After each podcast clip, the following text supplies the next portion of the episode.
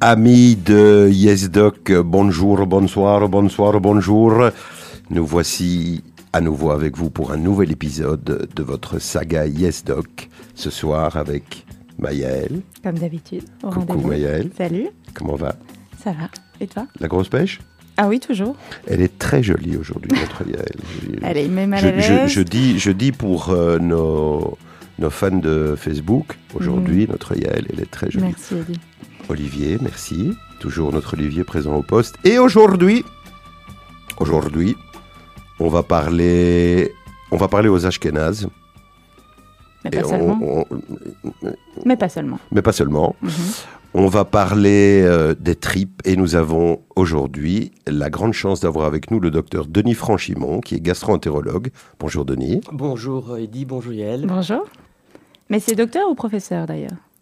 C'est pas très important. Non Non. Ok. Donc, Mais il y a un titre. donc toi tu dis professeur et moi je dis docteur. On ok, fait comme ça? allons-y. Voilà.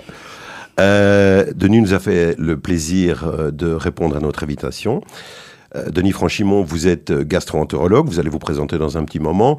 Vous êtes un spécialiste connu et reconnu des maladies infectieuses euh, du tube digestif. Et aujourd'hui, vous allez donc nous entretenir de ces fameuses maladies inflammatoires, pas infectieuses, inflammatoires, chroniques de l'intestin. Un vaste sujet euh, et une pathologie qui intéressera certainement nos auditeurs. Alors, d'abord, monsieur Franchimont, qui êtes-vous? Qui êtes-vous, docteur Franchimont? Alors, euh, quel- qui, qui suis-je? Ça, c'est une. Où vais-je? Dans quelle étagère Une vraie question philosophique. Non, mais je suis un gastro-entérologue euh, qui a fait ses études de médecine euh, à Liège, qui est d'origine ardennaise. En réalité, ma famille est de Barvaux-sur-Ourthe.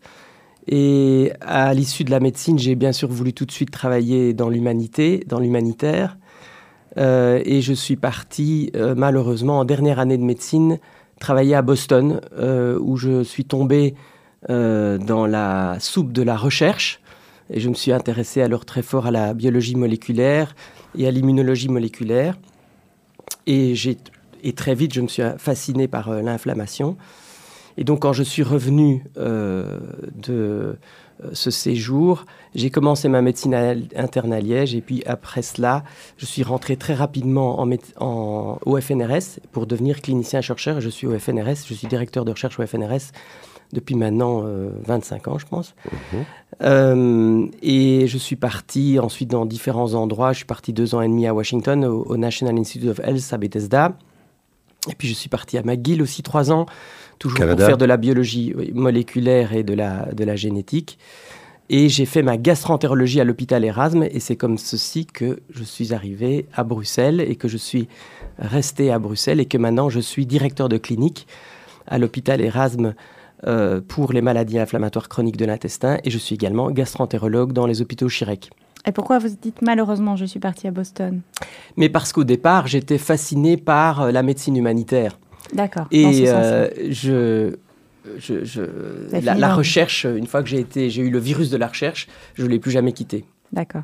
Ok, donc ça partait d'un bon sentiment Ça partait d'un bon sentiment. et ça s'est terminé dans un labo finalement. Voilà, et ça s'est terminé dans un labo et maintenant je suis ce qu'on appelle un clinicien-chercheur, c'est-à-dire que je fais quasiment euh, 100% de clinique, mais j'ai des grosses activités de recherche via le FNRS, via le fonds Erasme.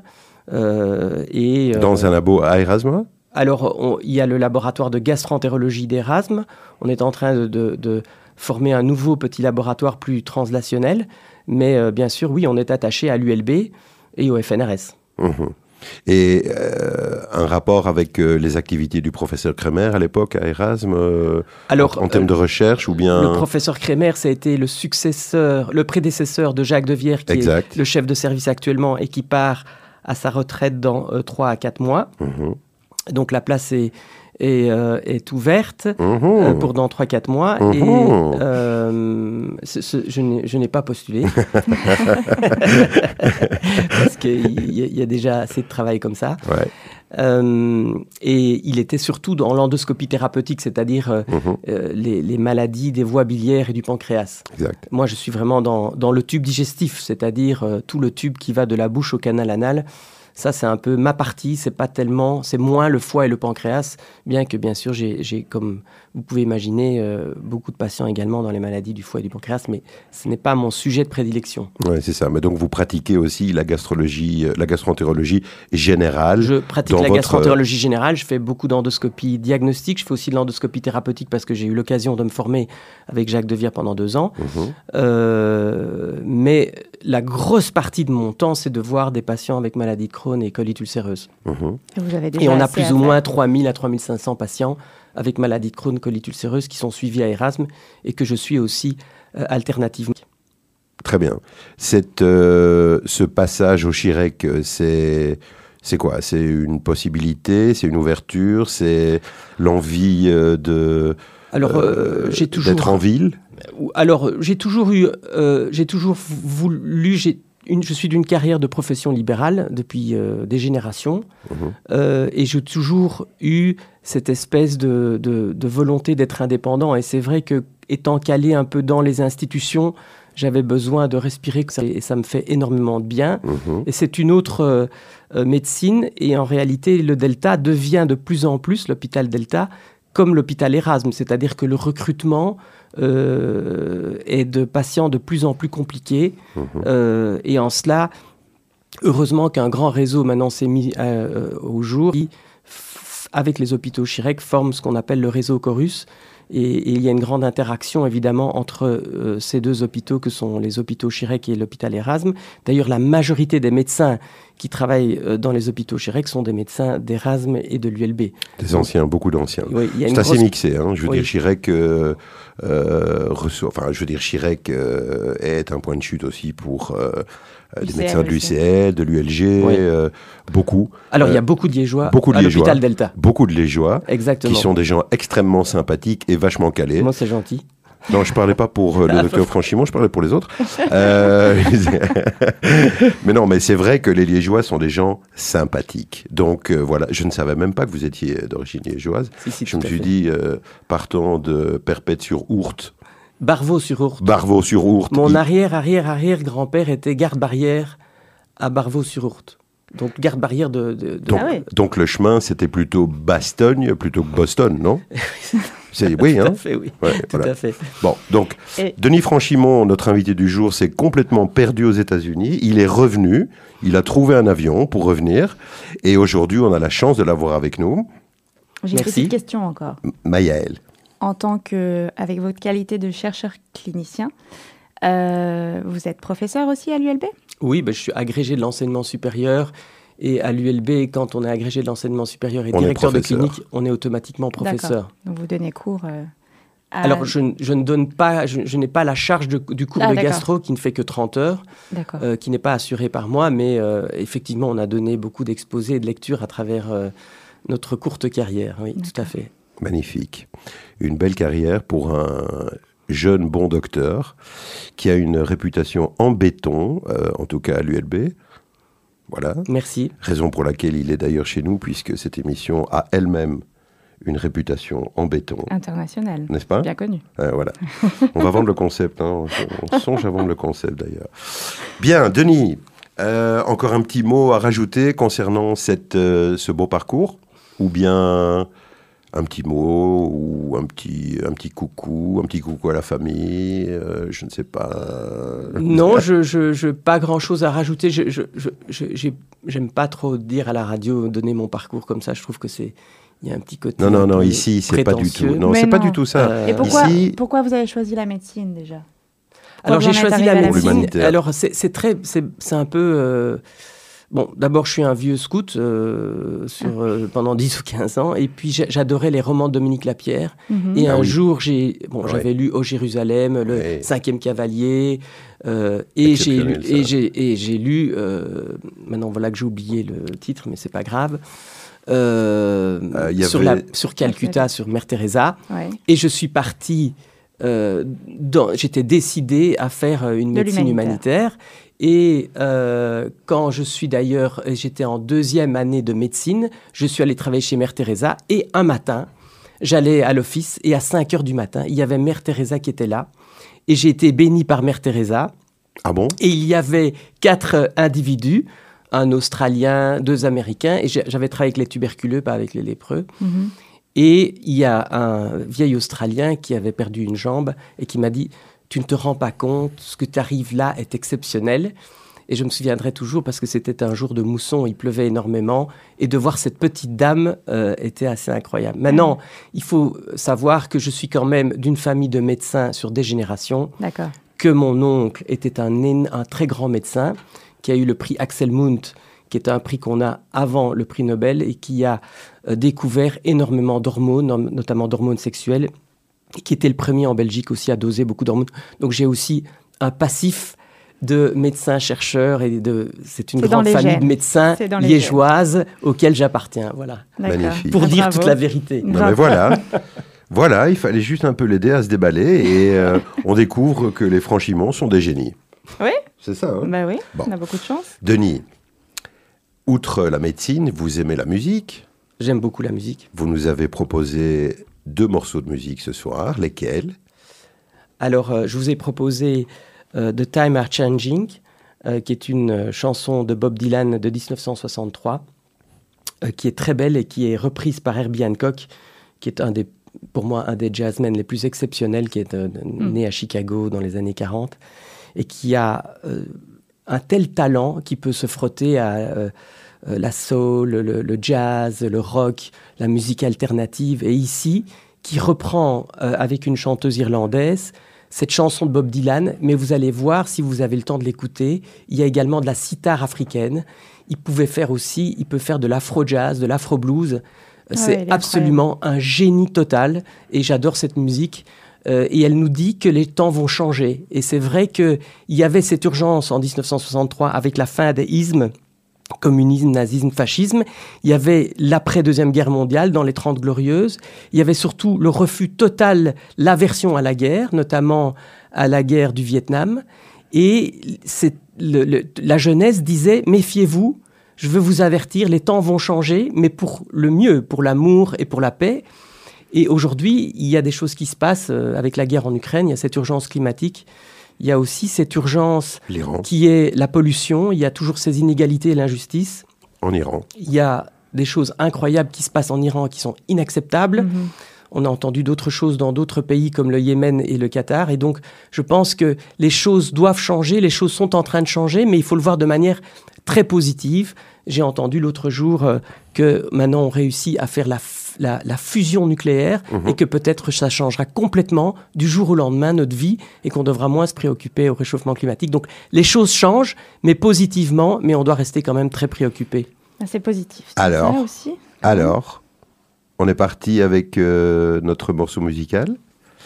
On est parti et on se retrouve dans un petit instant avec notre invité pour parler des maladies euh, inflammatoire chronique de l'intestin. Vous êtes sur Judaïka, Yes Doc. Vous nous retrouvez en podcast euh, sur Spotify et sur le site. À tout de suite.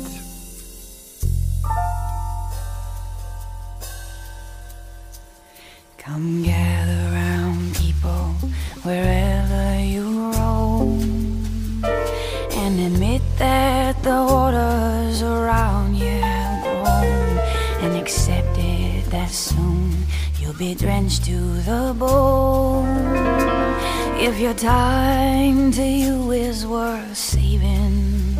Then you better start swimming or you'll sink like a stone. For the times they are changing.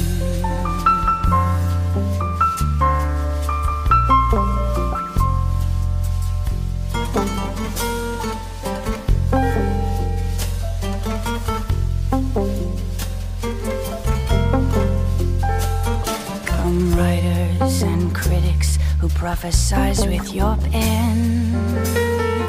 And keep your eyes wide the chance won't come again. And don't speak too soon for the wheel's still in spin. And there's no telling who that it's naming. For the loser now will be later to win. And the times they are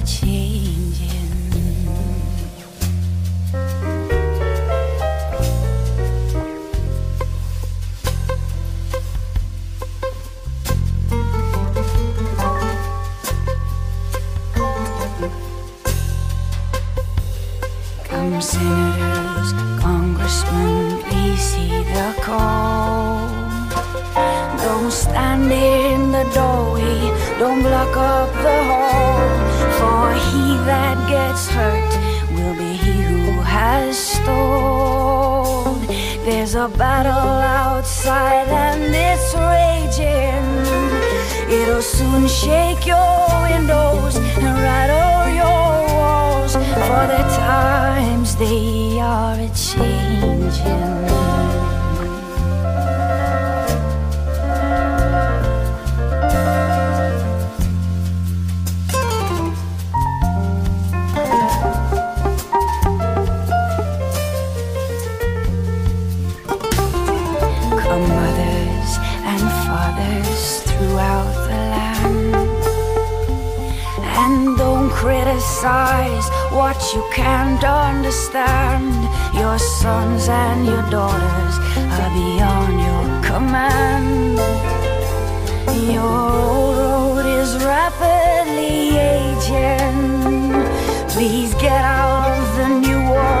You can lend your hand. For the times they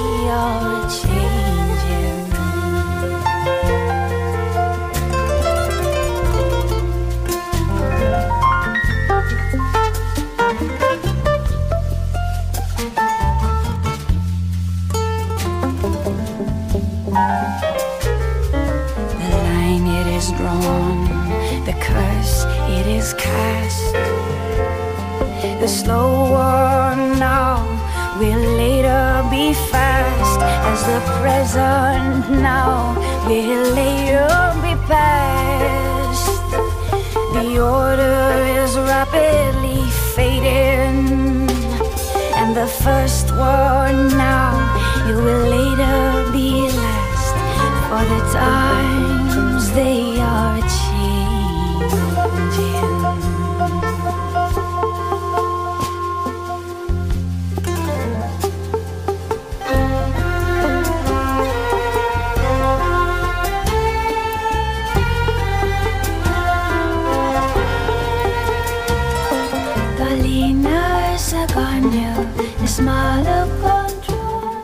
Magnifique Herbie Hancock, merci pour ça, Doc.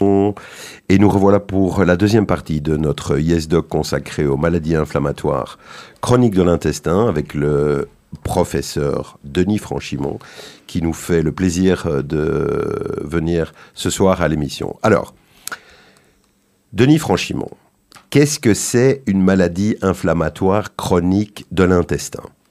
Alors, une maladie inflammatoire chronique de l'intestin, Mickey, Mickey, les Mickey. maladie de Crohn ou colite ulcéreuse ou inflammatory bowel disease, Ouais. c'est très simple. C'est une euh, maladie où vous développez des aftes comme on a dans la bouche, Mhm. mais sur l'intestin grêle et le côlon, parfois dans l'estomac et l'œsophage, parfois dans la bouche, des aftes, et qui va s'accompagner euh, de euh, diarrhée, de douleurs abdominales, de perte de poids, qui affecte surtout le euh, sujet jeune, un peu plus les femmes que les hommes, mais qui peut se compliquer, outre les symptômes que je viens de rapporter, d'autres maladies, c'est-à-dire d'autres maladies inflammatoires et auto-immunitaires, que ce soit articulaires, de la peau, parfois du système nerveux central, mais c'est très rare, La vision. euh, de la vision au niveau des yeux, et qui peut également euh, affecter euh, le, le périnée, c'est-à-dire le canal anal, et, et- et- et indirectement la vulve chez la femme, et avoir donc un impact sur la qualité de vie des jeunes qui est très significatif. Alors comment se développe cette maladie? C'est une réponse inappropriée de notre système immunitaire digestif vis-à-vis de la flore microbienne qui habite ce tube digestif. Alors juste un premier petit aparté, le système immunitaire du tube digestif, ça se situe où ça? Ça, se, Alors, le- ça le- se passe comment? Le système immunitaire digestif, c'est dans la paroi du tube digestif. Il y a des régions d'ailleurs euh, où il est plus présent, mais il est globalement euh, dans, toute la paroi le long du tube digestif et il est également dans des ganglions, c'est-à-dire des amas de cellules immunitaires qui draine ce tube digestif. Mais il faut savoir que le tube digestif lui-même, c'est un système immunitaire parce que, euh, comme je l'explique souvent, euh, le tube digestif, c'est la surface du tube digestif, c'est 400 mètres carrés. Euh, donc c'est c'est euh, c'est le, le- le- c'est un terrain de football et euh, notre intérieur comme individu humain est séparé de cette flore microbienne, de, de la lumière du tube digestif, sur 400 mètres carrés par une seule couche de cellules épithéliales intestinales. Mhm. Donc il y a une perméabilité totale. Et on a heureusement ce système immunitaire qui est dans la paroi du tube digestif et qui est continuellement en train de trier ce qui est gentil et ce qui n'est pas gentil et qui nous permet de survivre. Et c'est un peu ce dont on discutait tout à l'heure, Heidi, c'est que euh, ces maladies inflammatoires sont un peu le, le- le reflet d'une dérive de quelque chose de tout à fait normal, c'est-à-dire de notre évolution, puisque nous ne sommes que le, résultat d'un compromis par rapport aux bactéries qui nous entourent. Euh, les premiers êtres étaient des bactéries et l'Homo sapiens, qui est passé par différents euh, stades, a composé toute sa vie euh, pendant son évolution avec euh, cet environnement bactérien. Et il arrive parfois qu'il y a un trouble de l'interaction entre le système immunitaire et les bactéries, et notamment au niveau de sa surface la plus exposée, c'est-à-dire au niveau du tube digestif, et qui donne des maladies inflammatoires, chroniques de l'intestin, mais aussi d'autres maladies inflammatoires et auto-immunitaires. Alors, ces maladies inflammatoires euh, du tube digestif, elles ont une origine, euh, ou elles ont plusieurs origines. Euh, Est-ce que vous êtes d'accord avec le fait qu'il s'agit d'une origine plutôt multifactorielle? Oui, tout à Et fait. quels sont les facteurs, en fait, euh, qui sont euh, les, les- les principaux incriminés dans le développement de cette pathologie inflammatoire? Alors, euh, il faut en fait trois choses pour faire une maladie inflammatoire chronique de l'intestin. La première chose, c'est qu'il faut vivre en Occident les- dans les pays industrialisés. Euh, et pourquoi? Parce que c'est la fameuse théorie de l'hygiène. Dans les mille premiers jours de la vie, lorsque nous sortons du ventre de notre euh, maman, euh, eh le système immunitaire digestif va progressivement s'éduquer par rapport à l'ensemble des antigènes alimentaires bactériens que l'individu aura, que le bébé aura ingéré. Or, il se fait que dans ces pays occidentaux industrialisés, en raison d'une trop grande hygiène, il y a une très mauvaise éducation du système immunitaire digestif. Ça, c'est la première, le premier facteur. On Le est trop deuxième- propre. On est trop propre. On Le mange deuxième- trop propre. on mange beaucoup trop propre. D'ailleurs, c'est une maladie essentiellement aussi urbaine et pas rurale. Mhm. Et euh, il n'y a pas beaucoup de maladies de Crohn et de colite ulcéreuse en Afrique. Mais il y en a beaucoup dans les pays occidentaux et industrialisés. Et chaque fois qu'un pays, d'ailleurs, va s'occidentaliser, comme les pays arabes, c'est l'explosion des maladies inflammatoires. Et moi, je soigne, par exemple, les patients des Émirats arabes et du Koweït qui, a- qui viennent ici en Belgique pour se faire soigner parce qu'il y a pour le moment une épidémie de Ah. développement ulcéreuse. Le deuxième facteur, c'est qu'il faut des facteurs héréditaires. Mais ce n'est pas une hérédité comme une tare génétique qui est euh, passée d'une génération à l'autre. C'est simplement que quand le papa et la maman se mélangent pour donner un enfant, il y a une combinaison gagnante, je dirais malheureusement, pour beaucoup de maladies communes. Il y a le cancer du côlon, le cancer de la prostate, euh, la sclérose en plaques, euh, le diabète, mais il y a aussi la maladie de Crohn. C'est une combinaison, un loto, qui fait beaucoup variants chez un même individu s'accumule et lui donne une susceptibilité génétique pour développer telle ou telle maladie. Et puis un troisième facteur qui est un facteur environnemental qu'on ignore, mais on sait qu'on peut développer des maladies inflammatoires après euh, une gastroentérite virale ou bactérienne ou parasitaire, une intoxication alimentaire, une tourista. hein.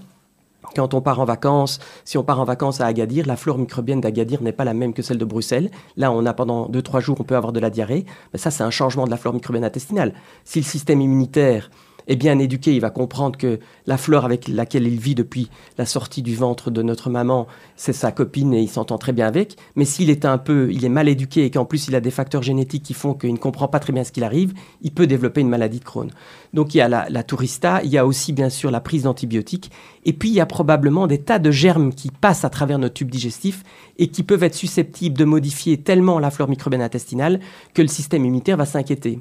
Et, c'est ces changements de flore microbienne intestinale que le système immunitaire, parce qu'il n'a pas été bien éduqué, il va faire une erreur d'interprétation et il va considérer une fois pour toutes que cette flore pour laquelle il vivait depuis toujours devient une ennemie. C'est cette bataille qui va débuter contre la flore microbienne intestinale, qui va entraîner une guerre, et cette guerre va devenir permanente, parce que bien sûr, quand le système immunitaire déclenche une bataille et puis une guerre, il va se battre contre tout les composants de la flore microbienne intestinale. Et c'est pour cette raison d'ailleurs que dans la maladie de Crohn, si on dévie un intestin, la maladie de Crohn s'éteint. Parce que c'est la flore microbienne du torrent fécal qui fait que la maladie de Crohn peut s'exprimer. Ok, donc il y a un rapport aussi probablement avec le microbiote. Ah, il y a un rapport énorme avec le microbiote. Mais le problème du microbiote, c'est qu'il est très difficile euh, de, de- de l'étudier aujourd'hui. D'abord parce qu'on ne sait pas ce que c'est qu'un microbiote normal. Alors de- c'est quoi un microbiote Alors, un microbiote, c'est 2500 espèces de bactéries, dont seulement 500 sont cultivables. Les deux autres 1000 espèces, il faut les, f- les- les étudier par séquençage génétique. Donc, c'est d'une complexité infinie. C'est comme la substance noire de l'univers. Deuxièmement, c'est c'est à peu près 13 000 trilliards de bactéries et c'est 150 fois le génome humain. Donc si on regarde le génome humain, c'est 3 milliards de paires de bases. Eh bien, si on devait étudier, on devait séquencer le microbiote, ce serait 450 milliards de paires de bases à séquencer. Et le problème en plus, c'est que ces espèces, de ces espèces bactériennes s'échangent leurs gènes entre elles. Donc c'est très compliqué et aujourd'hui il y a des grands euh, groupes américains qui étudient cette flore microbienne intestinale chez l'individu sain, mais qui est très influencée par l'alimentation euh, et euh, qui l'étudie dans différents cadres de vie. Et on se rend compte que bien sûr, cette flore microbienne du tube digestif, elle n'est pas seule. Elle interagit avec la flore microbienne du nez, avec la flore microbienne du périnée, du nombril, de- des aisselles, euh, de l'aine, et toute cette, euh, tout cet environnement microbien vit autour de nous et dans nous. Euh, et, et donc, il y a énormément d'interactions. Donc, vous imaginez le nombre d'interactions. Aujourd'hui, il n'est pas possible, même mathématiquement, avec les outils qu'on a, euh, même avec des centres de calcul, de comprendre toutes ces interactions et de les modéliser. Et c'est dans ce travail-là que nous, que nous nous inscrivons. Ok. Euh, dans les facteurs, les, les- les causes, euh, la pollution, le- le- le- les, modifications, la, prolifération des, des microparticules, euh, certains métaux lourds, on a éventuellement mis en question aussi. Euh, Qu'est-ce qu'il en est là hein? Ah, Je, pense qu'il y a beaucoup de recherches, toutes ne sont pas nécessairement pertinentes et, toutes ne sont pas nécessairement bien conduites et, suffisamment robustes. Mais je pense que la- la- l'alimentation raffinée est une tragédie, c'est-à-dire les plats préparés. Mhm. Euh, le surgelé, le surgelé a été impliqué aussi. Les plats préparés surgelés. Pas les légumes surgelés Oui, que vous achetez, euh, préparés, qui sont des voilà, qui sont des Je trucs pense que ça, quoi. ça a été impliqué, mais est-ce que c'est vrai? Je, je- je n'en sais rien.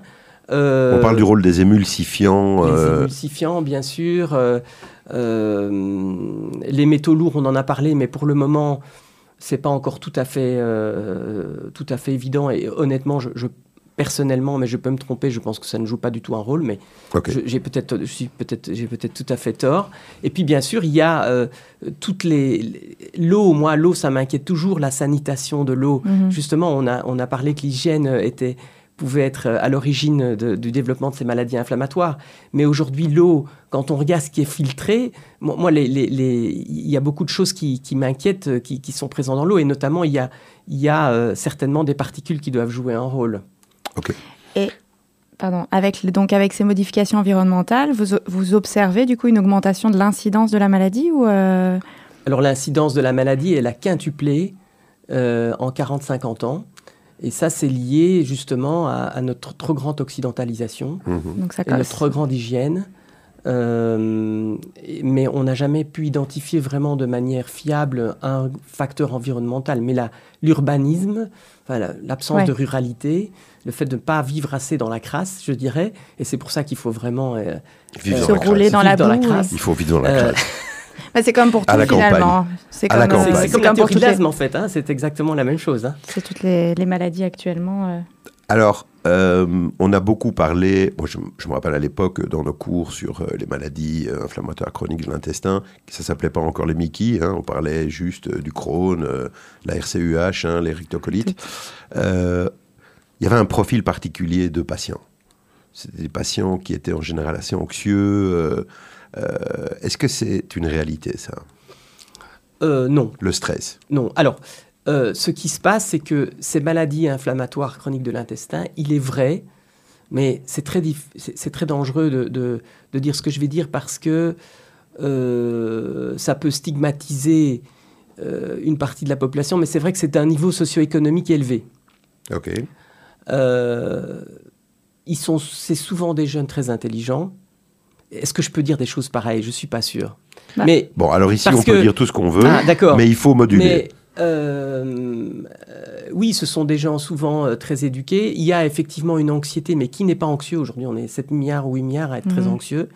L'anxiété va jouer un rôle évidemment dans, non pas dans le développement de la maladie, mais dans le L'immunité, développement des poussées. l'immunité. Quand on est très anxieux, oui. Donc, quand on, on est a une chute immunitaire. Quand on est très anxieux, il, il peut y avoir une chute immunitaire ou une hyperactivité immunitaire Ouais. qui va euh, dé- déclencher une poussée de la maladie, que ce soit la maladie de Crohn ou la colite ulcéreuse. Euh, mais je pense que le fait d'avoir une maladie inflammatoire aussi nous rend plus fragiles et plus sensibles. Et donc, effectivement, si on a une personnalité euh, à- avec une susceptibilité ou des troubles dépressifs ou anxio-dépressifs, évidemment qu'on va plus les exprimer. Mais il n'y a pas de profil psychologique du tout des maladies de l'intestin. Ça, je pense que c'est, c'est une, comme tu dis, c'est, c'est une, euh, c'est une rumeur qui existe depuis plusieurs, depuis des dizaines d'années, mais qui n'est pas exacte. Oui, oui, mais c'est une, une idée qui est très répandue, hein, et, euh, et c'est- bien qu'on puisse faire la mise au point. Euh, après, je vais passer la main Non, à mais il n'y a, pas- Maëlle. y a pas de souci. je te- Euh, le- les communautés, il y a des communautés qui sont... Alors, Ah, tu ici- tu la, alors, la je- question de la bouche. Mais c'est pas grave. tu veux que je remette la question dans ta bouche? Je veux bien. Voilà. Donc on est sur Radio Judaïka. Donc la question que tout le monde se pose, je pense, c'est que ces maladies affectent beaucoup la communauté juive notamment. Pas seulement bien sûr, mais en propension quand même à avoir euh, ces maladies inflammatoires dans, dans- dans cette communauté. Est-ce qu'on l'explique? Est-ce que c'est une réalité? Alors- Et est-ce qu'il y a d'autres communautés touchées aussi Plus fort? Alors, ce, que- ce qu'on sait, c'est que Est-ce qu'on peut en parler la, la maladie, elle est plus fréquente chez les juifs ashkénazes que les juifs séfarades. Elle Mhm. est plus fréquente chez les juifs ashkénazes que chez les blancs caucasiens. Et elle est beaucoup plus fréquente chez les blancs caucasiens que chez les noirs africains. Ok. Elle est plus fréquente chez les gens du Nord que chez les gens du Sud. Ça, c'est lié, je pense, au, au- au caractère urbain D'accord. et occidentaux industrialisés.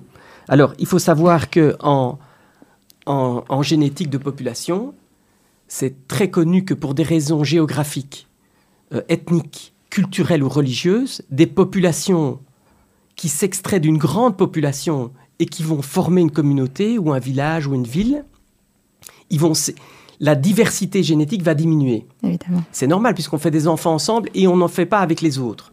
Donc, nos- on, On va, devrait, on donc- devrait, en mais fait. donc on va sélectionner des traits de manière très positive, mais on va sélectionner des traits négatifs. Donc il va y avoir plus de maladies, mais il va y avoir aussi plus de bienfaits. Mhm. Et en réalité, dans, euh, la, dans ce qui concerne la maladie de Crohn, les gènes qui ont été, les 240 gènes qui ont été rapportés déjà dans la maladie de Crohn, on n'a pas encore étudié toute l'hétérogénéité génétique au sein des différentes populations dont je viens de parler. Mais c'est très intéressant. hein.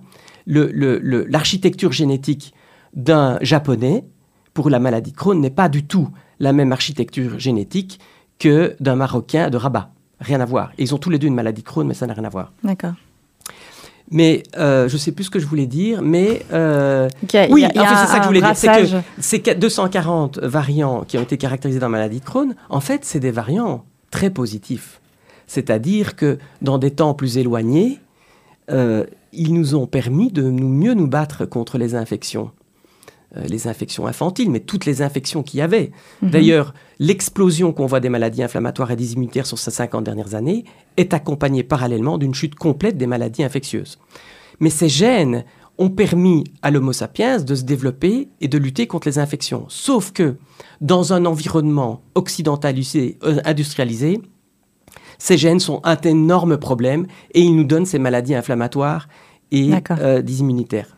Par ailleurs, un des problèmes, ce n'est pas que le problème de la communauté juive ashkénaze, c'est le problème du pourtour méditerranéen. Il y a énormément de gènes dans tout le pourtour méditerranéen, Afrique du Sud, Espagne, euh, Grèce, qui véhiculent des gènes très pro-inflammatoires, mais qui étaient des, je dirais, des gènes qui avaient été sélectionnés par la sélection naturelle comme étant très positifs pour nous défendre contre les infections. Sauf qu'on n'a pas pensé que euh, le,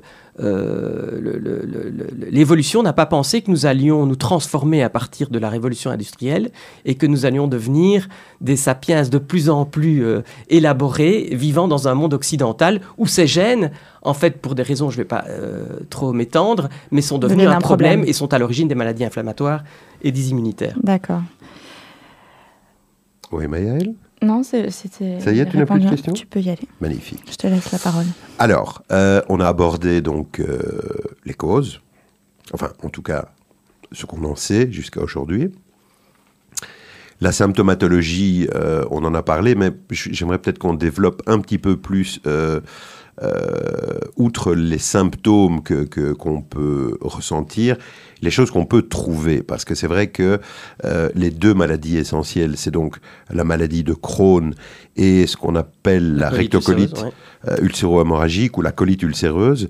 Euh, ce sont des maladies qui sont assez différentes. elles se présentent de manière différente. Elles n'atteignent pas spécifiquement les mêmes segments de l'intestin. Qu'est-ce qui les différencie l'une de l'autre?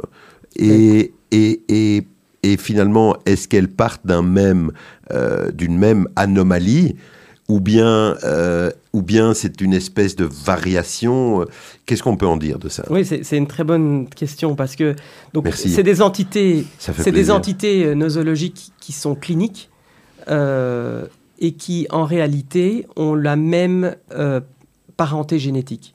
Quand on regarde il y a des variants génétiques qui sont propres à la maladie de Crohn et à la colite ulcéreuse, mais sinon il y a un très grand partage.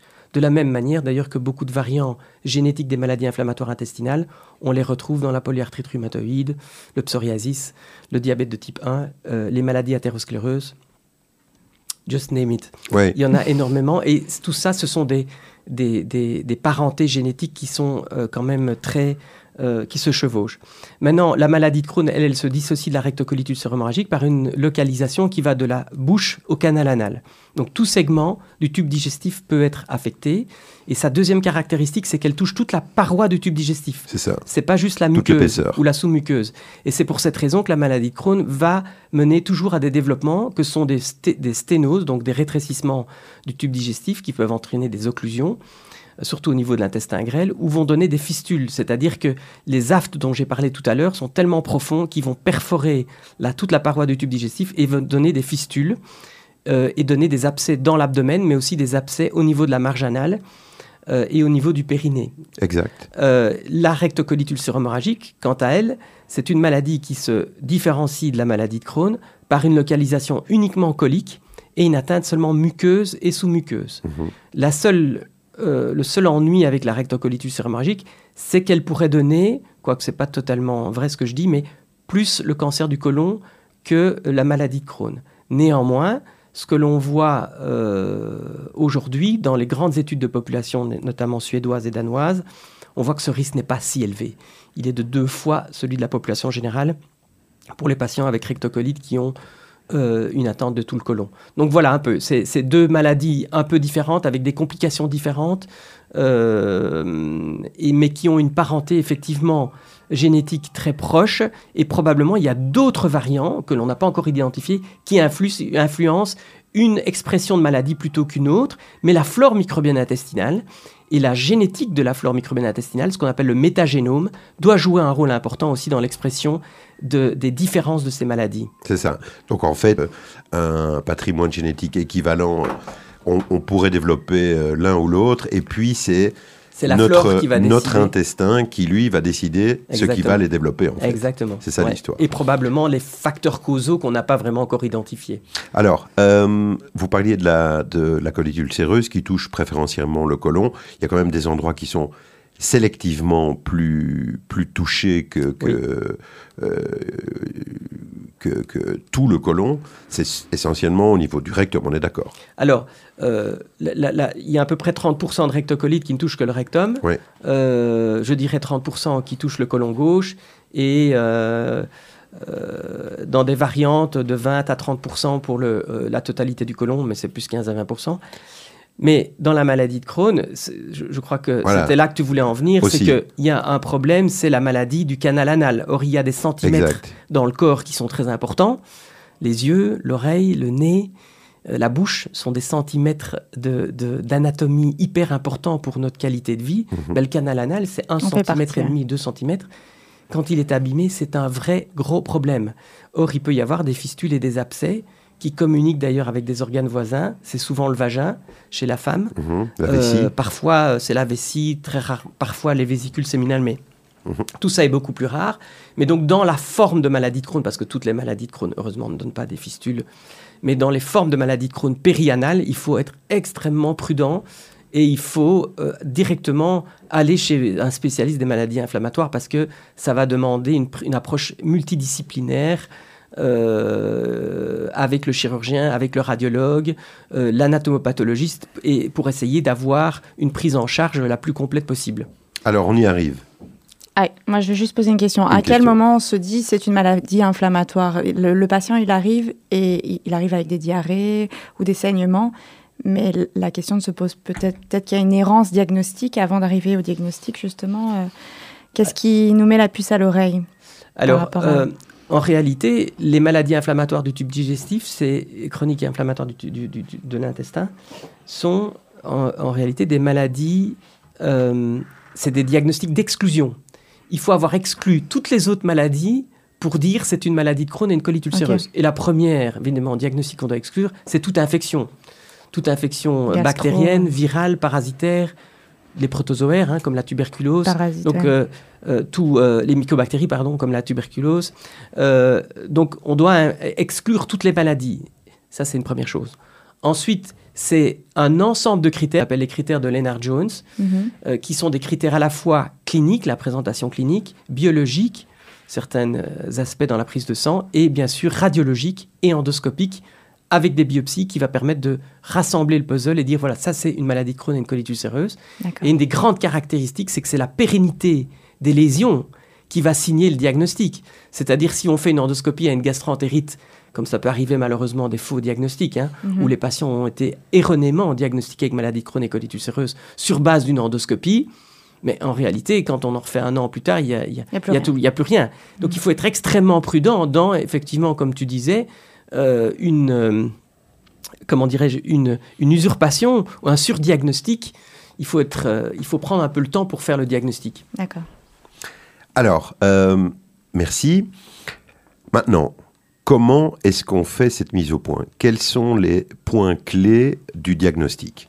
Je veux dire, euh, que ça soit euh, biologique ou encore en imagerie, les points clés, les choses importantes.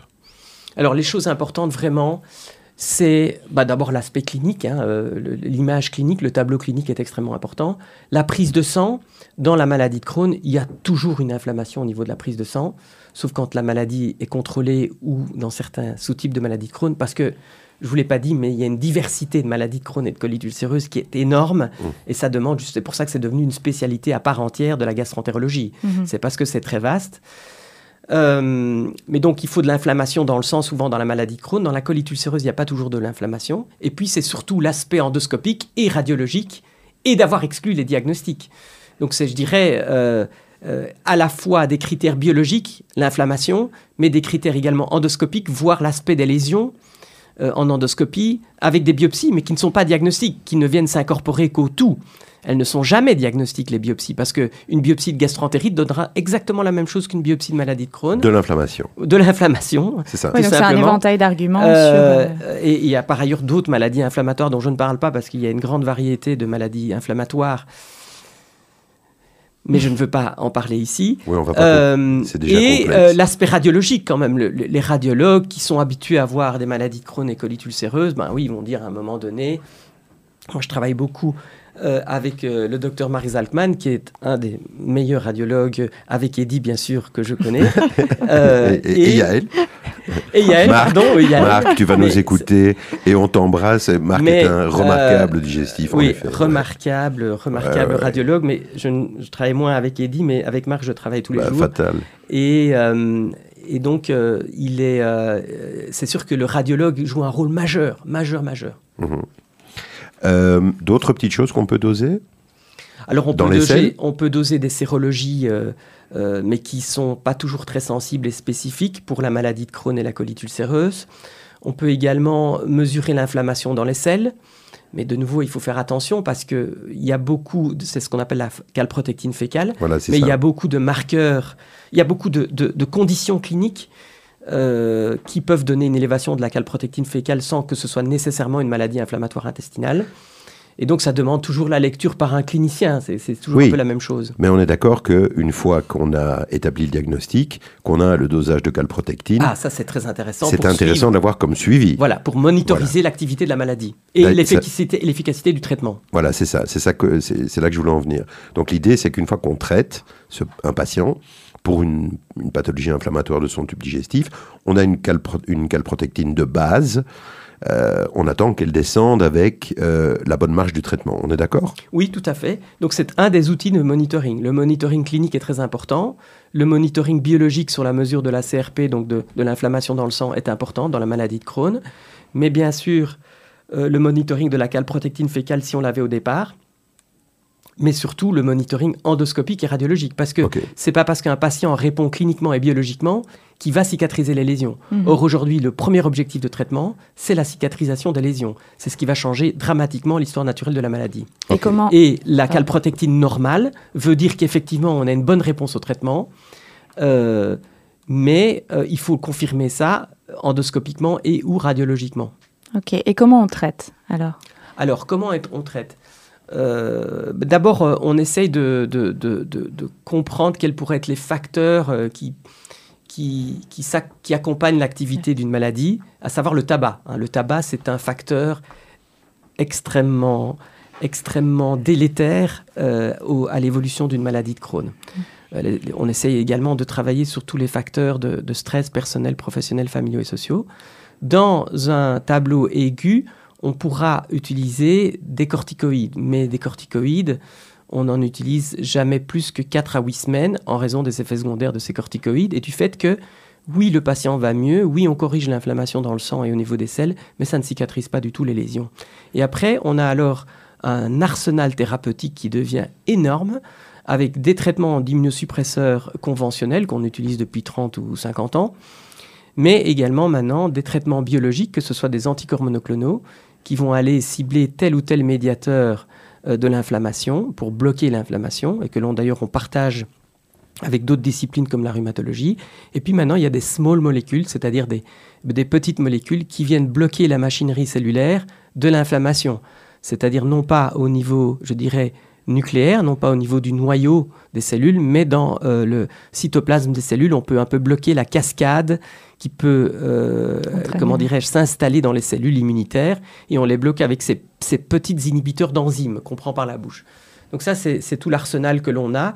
Et bien sûr, le, tout le, le- le- le métier, l'art de soigner euh, les maladies inflammatoires intestinales, les maladies inflammatoires chroniques de l'intestin, c'est justement ben, de, de- de voir quelle séquence de traitement, euh, comment est-ce qu'on va euh, à la fois traiter, mais pas surtraiter, pas sous-traiter non plus, et euh, relâcher l'effort dans l'intensité du traitement ou augmenter la puissance du traitement. Donc C'est être un confortable, le- quoi. le- la dose, l'intervalle. Il faut être confortable dans le quotidien. Il faut être confortable, euh, mais tout en, en, en, en monitor- en contrôlant complètement la maladie et en obtenant le plus possible la cicatrisation des lésions. Ou en tout cas la stabilité si elles ne peuvent pas être cicatrisables. Mais on ne guérit pas de la, de la maladie. On ne guérit pas de ces maladies du tout, non, on les garde toute, leur, toute la vie, mais on peut avoir la meilleure vie du monde. Alors comment est-ce qu'on vit justement avec cette maladie? Euh, alors comment est-ce qu'on vit? Euh, on peut, on- on- Si la maladie est contrôlée, qu'on a un bon suivi médical et qu'on a un traitement euh, qui est très personnalisé, parce que c'est aussi une des caractéristiques de cette prise en charge, c'est que c'est très personnalisé. Euh, c'est vraiment une prise en charge où moi je dois considérer, par exemple ce serait toi Yael, je dois te considérer toi et je dois tout comprendre de toi et euh, savoir comment, comment, comment évolue ta maladie chez toi. Mhm. Donc il y a une, une personnalisation de la médecine qui est très aiguë. Mais si la maladie, qui est très intense, et c'est ce qui d'ailleurs explique que les, les soirées et les week-ends sont très abîmés par le docteur qui s'occupe des maladies inflammatoires, parce que c'est beaucoup de jeunes, et bien sûr on est continuellement sollicité pour que, que les choses aillent au mieux. Euh, mais en fait, comment on vit Une fois que la maladie est contrôlée, on peut faire tout ce qu'on veut. On, on- on soigne des ministres, des grands hommes d'affaires, des gens qui voyagent à travers le monde, euh, des, euh, des, des mamans et des papas qui ont énormément d'enfants. Ça ne bloque nullement nos ambitions euh, euh, personnelle. Au contraire, on peut faire tout ce qu'on veut avec maladie Crohn. La vie n'est pas du tout arrêtée, sauf à des moments quand, bien sûr, elle n'est plus gérable. Et là, c'est là où euh, c'est là où évidemment on doit essayer de trouver le, le- le meilleur modus vivendi ou operandi avec la maladie. Le risque euh, de transformation de cette maladie? En cancer, tu veux dire? En cancer? Oh, Le risque de transformation en cancer. Puisqu'on bon, si- sait que l'inflammation chronique est un des, Voilà. Donc, le- est un des fournisseurs de cancer. hein. Oui, tout à fait. Donc, absolument. D'ailleurs, c'est probablement un des meilleurs modèles de, de, de- de cancer lié à l'inflammation. Mhm. En réalité, c'est l'inflammation qui va entraîner euh, la mise sous silence de certains gènes qui nous aident à nous défendre contre le cancer. Donc, Ouais, forcément. Et par ailleurs, la flore microbienne vient aussi euh, entraîner des mutations au niveau de gènes des cellules souches dans l'intestin qui vont être à l'origine de cancer, et ce, et ce dans, dans le cadre de l'inflammation. Mais donc le risque en réalité, si on regarde pour le cancer du côlon, parce qu'il y, y a différents types de cancers, mais pour le cancer du côlon, le risque d'un individu aujourd'hui de 50 ans euh, qui n'a pas d'antécédents personnels ou familiaux de polype ou de cancer du côlon, c'est 5%, le lifetime risk, le risque cumulé. Donc si on met 100 hommes ou 100 femmes dans une pièce qui ont 100 ans, il y en a 5 qui vont faire un cancer du côlon. Hein, Le risque cumulé pour le cancer du sein, c'est 12,5%. Si on met 100 femmes de 100 ans dans une pièce, il y en a une sur 8 qui aura fait un cancer du sein. Ça, c'est le risque cumulé. C'est 5% pour la population générale sporadique. Quand on regarde les maladies inflammatoires intestinales, c'est 10%. Ok. 10% pour des formes étendues.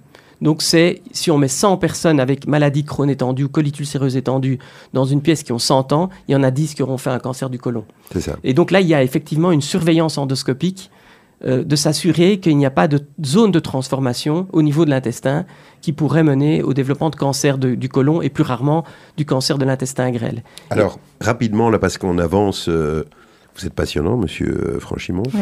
euh, et vous connaissez bien votre morceau, manifestement. Euh, on, avance, euh, on avance comment, là, dans, dans les traitements? L'avenir, c'est quoi? Je veux dire, les, les nouveaux traitements, les choses qui sont en devenir.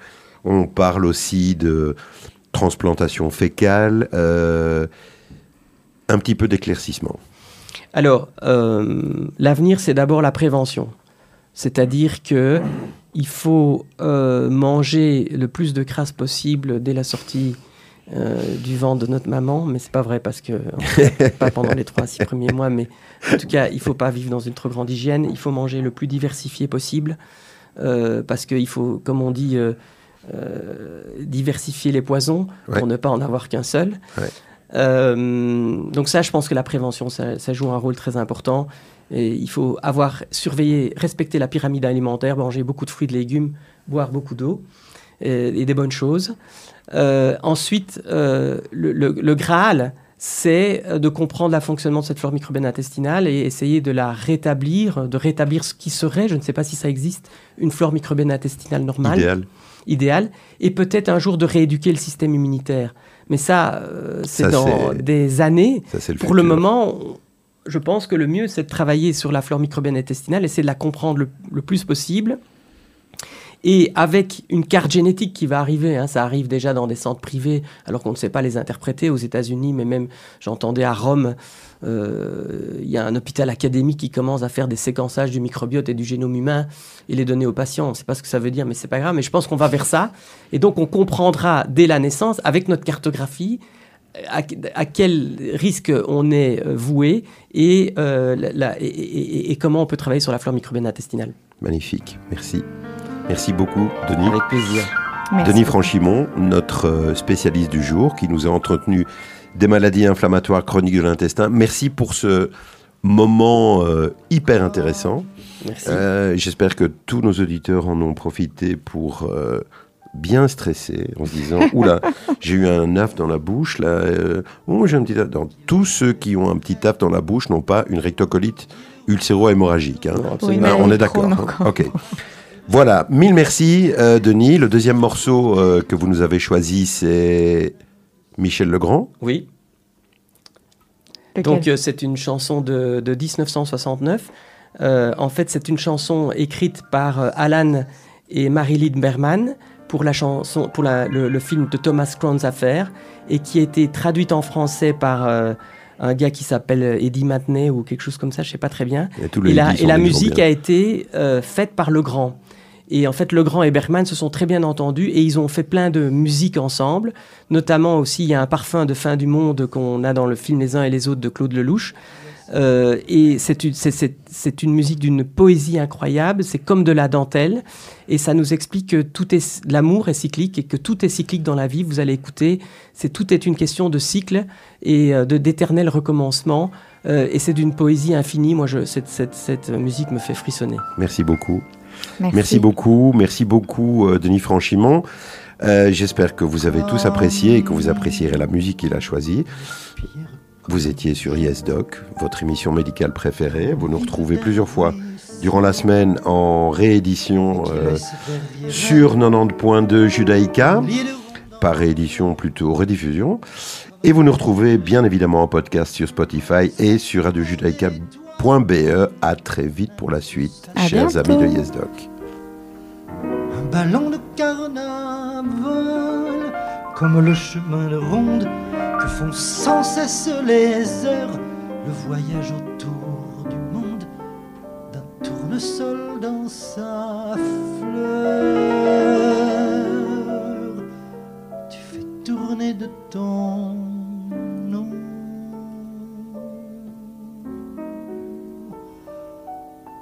tous les moulins de mon cœur.